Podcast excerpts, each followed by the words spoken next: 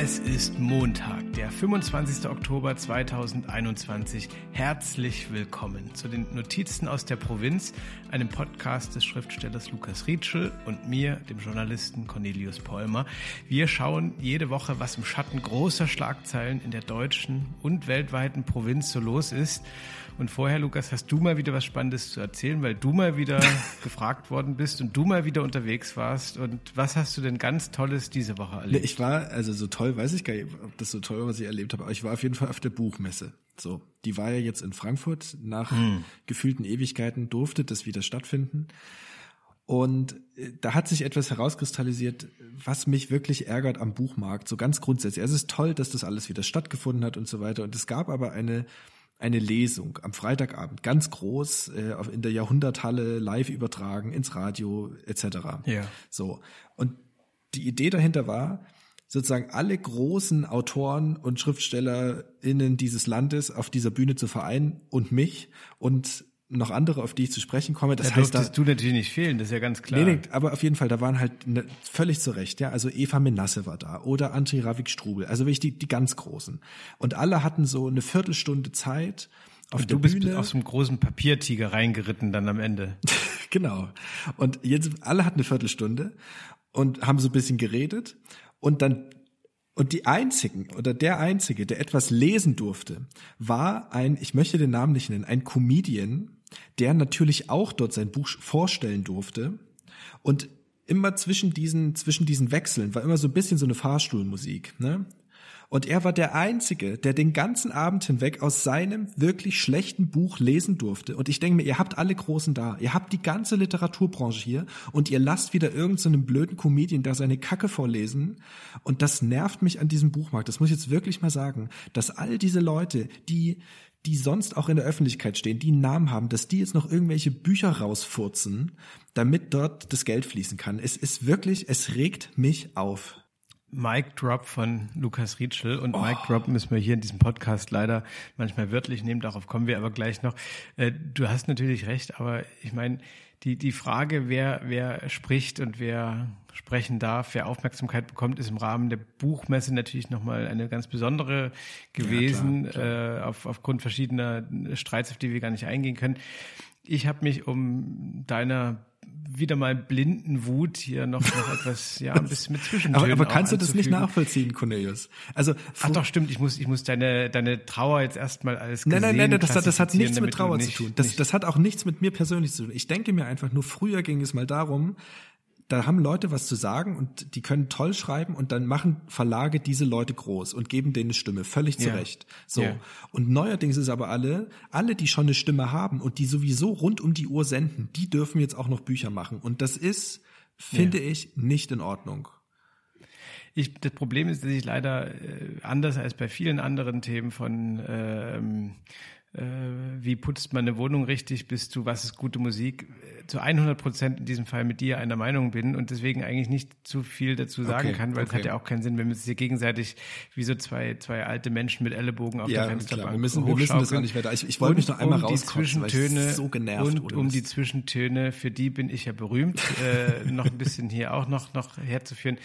Ich muss diese Woche an unser Thema in Provinz denken, als leider der, der äh, Schauspieler James Michael Tyler äh, gestorben ist an Krebs im Alter von 59 Jahren. Er hat den Gunter in Friends gespielt und Gunter war die Figur, die immer, und das machen wir hier alles Randständige betrachten, Gunter mhm. stand immer so ein bisschen am Rand und ich möchte ihm hier eine Minute widmen, weil es für mich immer eine ganz besondere Figur war. Der hat äh, von Anfang bis Ende in Friends mitgespielt, waren 185 Episoden dabei, also so oft wie kein anderer abseits des Hauptcasts, äh, hat aber auch die ersten äh, Episoden nichts sagen dürfen und das erste Mal in der 33. überhaupt nur ein Wort formulieren dürfen. okay. Und er war so ein irgendwie finde ich, so ein, so, ein, so ein Held aller Loser da draußen und zu denen zähle ich mich natürlich vollumfänglich. Und äh, ein Leben lang unglücklich verliebt in das schönste Mädchen der Welt, in Rachel. Und ein Leben lang, äh, aber auch irgendwie duldsam und, und äh, mit nur gelegentlichen Ausbrüchen äh, diese Rolle ertragend. Und äh, an dieser Stelle Shoutout an Gunter, respektive James Michael Tyler. Und jetzt, Lukas, wollen wir, nachdem, glaube ich, wir vorhin schon wieder hier mhm. äh, Verzug und schwache Internetverbindung ja, und sonstige Technikprobleme ist, haben. Wollen das passt perfekt zum Thema Not, eigentlich heute. wenn wir, wollen wir aus der Not, wenn schon nicht eine Tugend, so doch wenigstens ein Thema machen. Wir wollen heute sprechen über Cyberangriffe, nicht auf kleine süße Provinz-Podcasts, sondern auf Kommunen. Ja. Äh, das ist ein Thema, was wahnsinnig interessant irgendwie so aus dem Nichts äh, ähm, Du hast es ja, Cornelius, äh, vorgeschlagen. Vielleicht ja. kannst du mir auch kurz erklären und damit ja auch allen anderen da draußen, was hat dich daran interessiert oder wieso bist du darauf gestoßen? Sehr gerne. Sehr gerne. Ich habe, äh, das ist knapp drei Monate her, ähm, im MDR, im Heimatsender, hatte ich so eine Nachricht gesehen, die für mich gleich klang wie eigentlich ein gutes Drehbuch. Mhm. Äh, ähm, da gab es den Landkreis Anhalt-Bitterfeld. Oh, da, genau da habe ich Katastrophenfall. Ja. Ja, das ist, weil du dich wieder hier äh, jumping the bandwagon, wie wir Angelsachsen sagen. Du hängst dich mal wieder schön hinten dran. Mal sehen, ob du damit durchkommst. Und dieser, dieser äh, Landkreis äh, Anhalt-Bitterfeld hatte den Katastrophenmodus, äh, Katastrophenfall ausgerufen und da denkt man ja erstmal irgendwie ist Hochwasser mhm. oder ein großes Feuer ausgebrochen oder irgendwie so eine Nazi-Hundertschaft äh, hat irgendwie marodiert und nein, es ist, äh, war dann so, dass äh, ein Cyberangriff vermeldet worden ist und ähm, ich glaube tausend Laptops und PCs äh, inzwischen platt gemacht werden mussten und äh, äh, Verwaltung lahmgelegt, nur noch per Fax und Telefon zu erreichen. Und äh, das war also ein, man nennt das alles wie immer, ja. Man nennt es ein, ein, ein Ransomware-Angriff und äh, die, die Grundidee ist ganz einfach. Ähm, das Leben wird immer digitaler und es gibt äh, damit auch kurze Wege in der Cyberkriminalität und mhm. es gibt weltweit äh, Hackergruppen, die sich darauf spezialisiert haben, äh, Dinge, Institutionen, Privatpersonen, Unternehmen, Landkreise, was weiß ich wen, äh, IT-Systeme anzugreifen und dann zu sagen, ja, ihr kriegt das alles wieder und wir lassen euch in Ruhe, wenn ihr uns ein Lösegeld zahlt. Ja, und das wird auf einer kommunalen Ebene in der Provinz natürlich besonders interessant, weil dort, das leuchtet ja ein, jetzt nicht überall in jedem Landratsamt äh, krasse Cracks und Crackinnen mhm. sitzen, die äh, die Sicherheitssysteme die auf dem neuesten Stand ja. halten. Genau, genau. Und das hat natürlich total Sinn. Wenn ich Hacker bin, äh, suche ich mir also auf der Ebene zwei, drei, vier irgendwie Ziele aus, gehe dort rein, komme vielleicht auch relativ leicht rein und, und wobei das mal, in dem Fall ja glaube ich immer kann. noch gar nicht richtig aufgeklärt ist. Ne? Also es geht ja auch darum, dass die ja. die Vermutung haben, dass das einfach nur so ein irgend so ein Trojaner war, irgendein Virus, was, was halt mit angehängt war. Mitunter gibt es ja all diese, ja. diese Hackerangriffe also schon auch gezielt, klar, wir haben das ja beim Bundestag auch erleben können, aber manchmal ist es einfach nur ein Anhang, da wird draufgeklickt und völlig wahllos, egal wo das gerade ist, legt es dann ein komplettes ja, ja. System leer und lahm. Und es trifft so Streubomben Genau, häufig trifft es halt Unternehmen, die natürlich dann extrem drunter leiden oder wie jetzt eben bei diesen Kommunen. Und es gab ja auch den Fall, das ist bei mir bei der Recherche noch aufgefallen, ich glaube, es war in Florida, ähm, wo sich Hacker gezielt in die Entwässerungs- äh, und die Abwassersysteme ja, Wahnsinn. Äh, reingeschleust ja. haben. Das war wiederum sehr gezielt und haben dann ja. äh, via Computer ähm, an der äh, Chemikalienzusammensetzung oder Aufbereitung des Wassers gedreht, was natürlich im Ernstfall lebensbedrohlich sein kann. Ja, und das ist ja auch, ich finde das hochinteressant, weil äh, das zieht sich durch die ganze Menschheitsgeschichte. Das gab es ja auch äh, früher schon im alten Rom, dass irgendwie, äh, ähm, ich, ich glaube, da kommt das Wort Brunnenvergifter auch her, müsste ich aber jetzt überprüfen, weiß ich nicht, ob das stimmt. Aber da ja, gab es auch, auch schon die Sorge und teilweise ist es auch Hintergrund mitunter. Ja, ja. genau. Äh, gut, dann muss es später sein. Aber, aber was es damals definitiv schon gab, war, äh, und das fand ich sehr interessant, dass es so die Sorge und teilweise wohl auch das Geschehen gab, dass Leute in, äh, ins Aquädukt, in die Wasserversorgung irgendwas reingeschüttet ja, haben ja. Äh, und, und so Städte angegriffen haben. Es ist ja auch Gegenstand von, von Hollywood-Filmen, irgendwie, ich glaube, Stück langsam vier oder so war das, wo dann auch mhm. so auf, auf äh, wird dann immer so eine schöne Luftaufnahme gezeigt und dann fällt so in Städten so viertelweise der Strom aus ja. und die werden auf einmal ganz dunkel und so. Und und das ist ja, äh, ähm, finde ich, eine, eine faszinierende, also und damit sowohl das helle als auch das dunkel schimmernde äh, des Wortes, eine faszinierende Angst, mhm. so weil diese Infrastruktur deswegen ist es ja Infrastruktur, uns alle angeht, wir alle sie brauchen. Es geht sofort ans Existenzielle ran, ja, ja also habe ich Trinkwasser so ja. und und äh, ähm, und ich finde das so spannend, dass das auf dieser virtuellen Ebene äh, einfach jetzt möglich ist, ich will jetzt keinen, keinen blinden Verdacht aussprechen, deswegen mache ich es mal unkonkret, dass aus irgendeinem Teil der Welt irgendwie so eine Bombe losgeschickt wird und die flimmert dann so durch irgendwelche Kabel und Leitungen und Netze ja. und auf einmal hat in Sachsen-Anhalt, der Landkreis Anhalt-Bitterfeld ein riesen Scheißproblem. Mhm.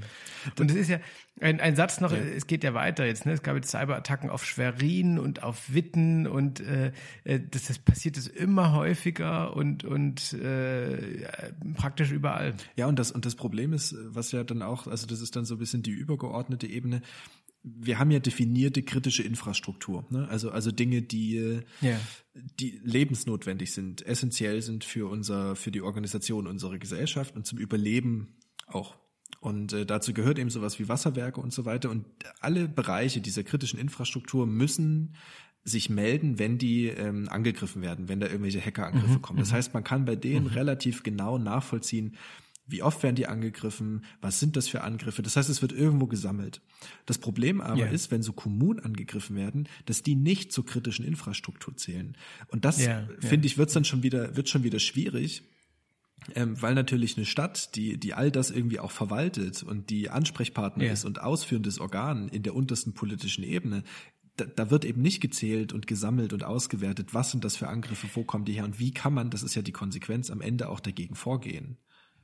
Ja, und wie irrsinnig ist das, wenn du dir mal überlegst, dass letztlich ja auch Berlin eine Kommune ist. Mhm, ne? Mhm. Also äh, da, da, spätestens da muss es einem ja augenfällig werden, äh, ähm, dass es Banane ist. Und äh, das ist ja auch, finde ich deswegen interessant, weil es natürlich noch eine sehr große Unerfahrenheit gibt. Wie gehe ich denn damit um? An wen wende ich mich denn da? Weil äh, das ja oft genug auch ja. Alles, was Technik ist, von, von Verwaltung mit einer großen Angst äh, äh, behandelt wird. Und in Anhalt-Bitterfeld war es auch so, dass die dann die Bundeswehr, äh, ich glaube, das allererste Mal in der Geschichte überhaupt. Ja, ja, um, das habe ich auch gehört. Ja. Und das habe ich in der Wirtschaftswoche gelesen, das schöne Wort Cyberamtshilfe äh, gebeten haben. Und wie, also vielleicht gibt es zukünftig auch so, so mobile IT-Einsatzteams äh, des ja. Bundesamts für Sicherheit in der Informationstechnik oder so, äh, die dann äh, da irgendwie hinfahren und sich so einkabeln. Ja. Und es gibt so, so, so Cyber-SEKs, die, die dann mit dem Hubschrauber kommen.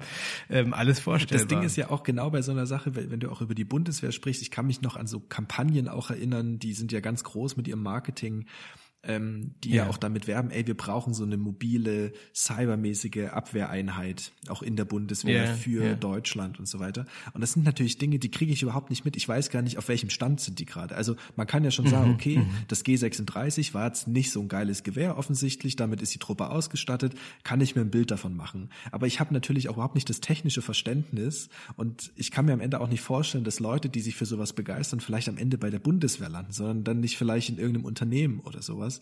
Das heißt, mich würde wirklich ja. mal interessieren, wie leistungsfähig ist Deutschland eigentlich, was diese ganze Cyberverteidigung betrifft, bis hin in die in die Total. Kommunen.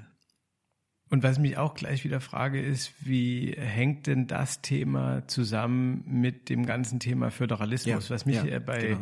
bei Corona irre aufgeregt hat. Ähm, ich habe äh, eine, ich war bei einer Impfung mhm. dabei, die im Burgenlandkreis äh, erfolgt ist und dort hatte der, der Landrat dort, ein sehr patenter Mann, Götz Ulrich, ähm, äh, die haben dort im Landkreis so ein eigenes IT-System hochgezogen mhm. für die Anmeldung mhm. äh, äh, zur Impfung. So. Und was ich immer nicht verstehe, es ist doch völlig krank, dass es in Deutschland auf Landkreisebene für etwas, was alle Landkreise machen müssen, nämlich Terminvergabe impfen, ja, ja. Äh, mit Extrakosten eigene Systeme, die dann wieder kaum miteinander sprechen können, auch irgendwie so hochgezogen werden. Und überall gibt's unterschiedlichste Softwarelizenzen mhm. für Sachen, die überall in Deutschland an, an Verwaltungsarbeit geleistet werden müssen. Und ich befürchte sogar innerhalb der Logik dessen, was bei uns in Deutschland Verwaltung ist, wird es ganz, ganz tolle Gründe geben, warum das schon alles seine Richtigkeit hat. Mhm. Aber ich verstehe nicht, warum gewisse, also ich weiß, dass es Ansätze gibt und dass es auch so Agenturen gibt, die das versuchen, aber ich verstehe nicht, warum nicht viel, viel mehr an, an Software ja, ja. und, und IT-Dienstleistung zentral in Deutschland einmal sauber aufgesetzt wird, dann an alle ausgespielt wird, meinetwegen auch versehen mit, mit äh, automatischen Updates und Aber und, ist und das nicht vielleicht was, sogar wieder sondern jeder da so ein eigenes Süppchen kochen kann. Aber ist das nicht sogar wieder anfälliger am Ende? Also so ein zentrales System, was dann gehackt werden kann? Also, kann, kann auch sein. Aber andererseits kann, kann lässt sich vielleicht sein, auch ja. ein zentrales System besser überwachen und verteidigen. Ne? Also Vielleicht kann man auch beides machen, ne? Mhm. dass man äh, einen zentralen Schutz ausspielt und dann aber die, die dezentral die Systeme irgendwie so entkoppelt, dass Angriffe nicht überall hindurchschlagen können. Also da sind wir jetzt beide natürlich nicht, nicht Fachmenschen genug. Leider nicht. Ich, äh, es kommt mir so manchmal so ein bisschen so, so ja, es kommt mir manchmal so, so arg flickenteppich-mäßig vor. Und dann, weißt du, jetzt, jetzt, jetzt gibt's panische Landkreise, die gerade angegriffen worden sind, die kaufen jetzt völlig überteuert wahrscheinlich ja. irgendwelche IT-Dienstleistungen ein, um mit irgendwelchen äh, teuren Systemen sich ein halbes Jahr hinzuretten und dann hast du wieder einen Haufen Migrationsarbeit für die ganzen Daten und sonst was. Und Ja. irgendwie macht das alles immer ein bisschen schlechte Laune, wenn man es so, wenn man es so liest. Ja, zumal wir ja auch äh, gefühlt noch, so zumindest in manchen Behörden hat man den Eindruck, ganz am Anfang von irgendeiner Digitalisierung stehen und von auch digitale äh, Terminvergabe Ja, und ja. so weiter und so fort. Und jetzt, jetzt stehen die auf einmal auch noch vor der Aufgabe, das Ganze entsprechend zu sichern und aufzubereiten und krisenfest zu machen. Das ist ja, also, also das, ich kann mir nur vorstellen, dass da in irgendwelchen Behörden Leute sitzen, die so denken, ey, warum haben wir mit dieser Scheiße angefangen? Wo ist die gute alte Stempelkarte? die, äh, die kommen jetzt auch im Winter mit Schweiß auf der Stirn zur Ja, auf Arbeit. jeden das Fall. ist äh, äh, ganz sicher.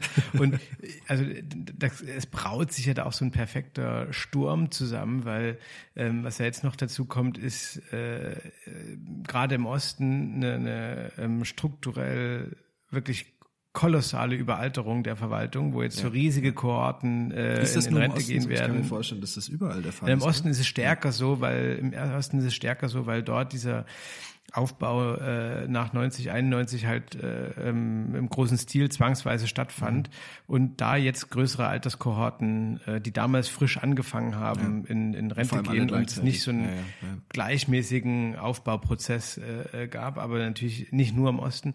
Und was noch dazu kommt, ist, dass also wir haben ja eh schon einen riesen Fachkräftemangel in Deutschland jetzt, 1,2 Millionen äh, äh, ähm, Kräfte fehlen. Das wird alles in den von Sozialpädagogik bis äh, Bau irgendwie in den unterschiedlichsten Bereichen noch noch schlimmer die nächsten Jahre und was ja jetzt auch schon klar ist, also an, an wem es besonders fehlt, ist alles, was immer unter das mit MINT abgekürzte Festzelt fällt, in dem die ganzen Mathematik, Informatik, Naturwissenschaften, Technik drin sind. So und find mal als Landkreis Das meine ich ja. Anhalt Bitterfeld jetzt Techniker irgendwie, die die äh, Das ist ja das Ding. Also da hast du so. irgendwelche Geeks und Nerds und Bastler und um die bemüht sich die Bundeswehr, um die bemühen sich aber auch natürlich die ganzen ja. Tech-Giganten, wo du einfach schweinereich werden kannst. Und am Ende bemühen sich darum auch noch irgendwelche Landkreise und Kommunen Ja. und Gemeinden. Und das ist ja so, wie, wie soll das funktionieren? Wie, wie sollen wir das eigentlich hinkriegen? Äh, vielleicht könnten wir auch noch umschulen, Lukas. Vielleicht da habe ich die Hoffnung. jetzt, das äh, sowieso, also das, das rettet mich auch über den Tag, dass ich weiß, der Fachkräftemangel, ich werde einen Job finden, Ja. auch wenn alle Stricke reißen, irgendwo komme ich immer Ja. unter. Ja, weil, weil du bist ja auch eine, eine ganz besondere Fachkraft. Ja, also das sage ich jetzt mal so ganz, ganz offen. Ja, welche ja, denn? Ähm, ne, f- finden wir schon noch Ja, raus. ich wollte gerade Also, sagen, was denn eigentlich? Vielleicht müssen wir jetzt wirklich an der, an der Volkshochschule mal so ein bisschen Piano reinkommen und irgendwie so ein, mal so mit zehn Finger Tastatur schreiben Ja, ja. oder so. Mit so einem, Da, da, mit so einem Kurs ich schon mal die, die Wände ja. schaffen. Ja, ja. Oder ich könnte Ja, natürlich auch Leuten die erzählen, wie man Ja. Podcasts schneidet oder so. Äh, Mhm. Da, da, da geht's los. Also da könnte ich ansetzen. Ich sag Ja. mal so, Bundeswehr Also- bin ich, ne? Also die Ja. Bewerbung geht raus. Du wirst morgen äh, im, im Tarnfleck äh, und mit, mit strammem Scheitel vor der Tür stehen in Görlitz. Ich sehe das, ich sehe das schon vor mir. Ja, ja. Ach, Lukas, äh, schön, dass wir für dich wenigstens eine berufliche Perspektive aufgemacht Danke. haben. Das führt uns eigentlich auch ein bisschen schon zu unserer Power-Rubrik, die am Ende jeder Sendung steht. Die lautet Staunte nicht schlecht. Und heute äh, haben wir eine Meldung, die ich auf mitteldeutschezeitung.de, also auf mz.de Ey, das, das ist gefunden mal eine richtig habe. Quelle, sonst hast du immer so dubiose ist es wirklich, ist es wirklich sehr, sehr, sehr geschätzte, sehr gesch von mir sehr geschätzte Regionalzeitung, die ich gerne lese. Äh, hier gefällt mir auch schon die Dachzeile, die lautet kurios. Ja, ähm, und äh, im Vorspann heißt es, in England staunte eine Frau nicht schlecht. Und jetzt lasse ich dich heute mal nicht raten, sondern äh, äh, fahre sofort fort. Erst kürzlich erhielt sie eine Absage auf ihre Bewerbung. Allerdings kam die Nachricht erst Jahre später. Und äh, im Text geht es dann nach Canterbury. Ja, und mhm. äh, dort gibt es Zoe Johnson und die hat auf ihrem Instagram-Account jetzt eine Nachricht von LinkedIn gepostet. Dort hatte sie sich 2013 um den Posten einer Aushilfslehrerin in einer Schule in Canterbury beworben. Äh, der Mirror, der britische, hat das jetzt berichtet und sie hat auf diese Bewerbung, hat sie jetzt acht Jahre später wow. äh, eine Antwort bekommen. Mm. Und die Antwort nach acht Jahren, man hat sich Zeit gelassen, ja. Also ja, acht klar. Jahre, Aber wie formuliert man sensibel, ich, wie sagt ja, man gut ab nach jetzt acht Jahren worden oder nicht? Das ist ja die Frage. Nach acht Jahren hat sie die Antwort bekommen: Hi Zoe, thanks for reaching out, but I'm not interested. Punkt. ähm, tja, was macht man damit, Lukas? Gibt es gibt's Antworten, auf die du noch wartest? Oh, das ist eine sehr gute Frage. Äh, das weiß ich gar nicht. Aber ich kann mir die Situation eigentlich ganz gut vorstellen. Auf der anderen Seite, dass du dann so sitzt und denkst so, ey Leute, jetzt hier acht Jahre danach, wie, wie, wie ja. formulieren wir das ja. jetzt, ja? Oder, also die Frage ist ja auch, lässt es jetzt unter den Tisch fallen? Oder gehst du wirklich nochmal mit einer Antwort raus? Das ist ja, das ist ein ganz ja. schmaler Grad. Es gibt ja auch manchmal die Meldungen, wo Leute irgendwie nach 35 Jahren ein Buch in der Bücherei ja, zurückgeben ja. und dann 4000 Euro Zinsen zahlen müssen. Ähm, also ich verstehe, dass man, wenn man, äh, es gibt also Leute, die so, ein, so Zwänge haben, Dinge zu vervollständigen. Mhm. Ne? Also äh, die dürfen nicht unresolved bleiben. So ja. vor dem Hintergrund verstehe ich das ein bisschen, aber ich würde nach acht Jahren, glaube ich, weder gerne die Mail noch schicken, noch sie bekommen, wenn ich mich irgendwo. Aber wenn du mich äh, fragst, auf welche Antwort hätte. ich noch warte, aber ähm, hast du etwas, äh, worauf du noch nicht geantwortet hast, was auch noch ganz lange rumliegt oder so? Ja, ständig. Ja? Aber so, ja, was ist so das längste? Ja, bitte? immer. Boah, also es gibt schon, also wir reden eher über Jahre als Monate. Ernsthaft? Sagen wir es mal Ernsthaft? so. Ja, ja. Aber also, ja. also so geschäftliches Zeug oder so privates? Jetzt gib, gib mir mal ein Beispiel es gibt schon so private Sachen, die sind, äh, die sind auf so einem Zwischengeschoss beerdigt und die sind noch nicht, die sind noch nicht im Archiv, aber Klassische Wiedervorlage, auch nicht jetzt ne? auf der To-Do-List ja. oben irgendwie so, ja, ja, ja. Ja, und die haben so ein, so ein ganz komisches Zwischenleben. Ja. ja. Also es ist nicht, nicht tot, nicht lebendig. Es ist, es ist irgendwie da, aber auch, auch nicht. Ne? Es ist, äh, Und erinnerst du dich dann ja. oder, oder setzt du dir da so Erinnerungen direkt, um da wieder drauf aufmerksam zu werden? Ich habe zum Beispiel einen Kumpel, der hat gesagt, das ist eigentlich super smart. Der meinte, man muss sich so Erinnerungen schreiben, die dann, und die setzt ja. man dann so in zehn Jahren und dann ploppen die auf und dann einfach mit so, ey, jetzt gerade habe ich hier gesessen und diese Nachricht geschrieben, mir geht's jetzt gerade so, wie ist die Lage jetzt in zehn Jahren? Und die vergisst er halt irgendwann und dann wird's ja spannend, wenn das wieder auftaucht Yeah. Ich, ich habe, ich hab, sowas habe ich in einem Fall mal gemacht bei einer Recherche. Da ging es um einen einsturzbedrohten Baum, einen, einen tausendjährigen Baum in, in Thüringen, äh, in Nöptenitz. Und dort habe ich gesagt, äh, so, Mensch, wir, der, der, der eine Gesprächspartner von mir hat gesagt, so, ja, kommen Sie in 20 Jahren nochmal wieder, dann steht der noch. Ja. Und da habe ich wirklich, als ich abends nach Hause gegangen bin, in meinen Google-Kalender äh, auf, keine Ahnung, 2034 mhm. oder so, äh, mir eine Erinnerung eingestellt. Da habe ich das mal gemacht, aber ansonsten ist es eher so bei diesen Sachen, die man länger nicht beantwortet, das ist ja oft auch was mit Prokrastinieren, mit Scham, ja, ja. mit ja, Angst vielleicht auch so. Und das, das bringt sich ja ganz, ganz bitter immer wieder selbst äh, in Erinnerung. Insbesondere in Momenten, wo man es ganz wenig gebrauchen kann, weil man gerade eh schwach und, und innerlich kauernd und wimmernd ist. Umso ne? besser, dass wir jeden Montag wiederkommen. Ja, das ist, das ist ein fester ja. Termin, da lässt sich ja. nichts verschieben, nichts rütteln dran. Und was wir auch. Keine Technikprobleme. Keine Technikprobleme, ja. keine Schnittprobleme, keine Übertragung, keine Internetstörung. Es läuft bombenmäßig. Genauso, Cornelius, wie unsere bald anstehende Live-Tournee. Vielleicht können wir da nochmal dezent drauf hinweisen an dieser Stelle. Dezent ist bei dir immer schwierig, aber wir können darauf hinweisen. Vielleicht, vielleicht nennen wir es äh, so. Am 8. November geht's los in, wo sind wir dann noch? Görlitz geht's los. Görlitz sind wir da. 9. Tolle November Zittau, 10. November Dresden, 11. November Meißen, 12. November Bautzen. Großer Tourabschluss. Ähm, das wird ganz hervorragend. Ist Analog das Bautzen Cornelius oder Nebelschütz? Auf der Webseite steht Nebelschütz. In Nebelschütz, natürlich, in Nebelschütz. Noch ja. besser, noch ja. besserer Abschluss. In Nebelschütz.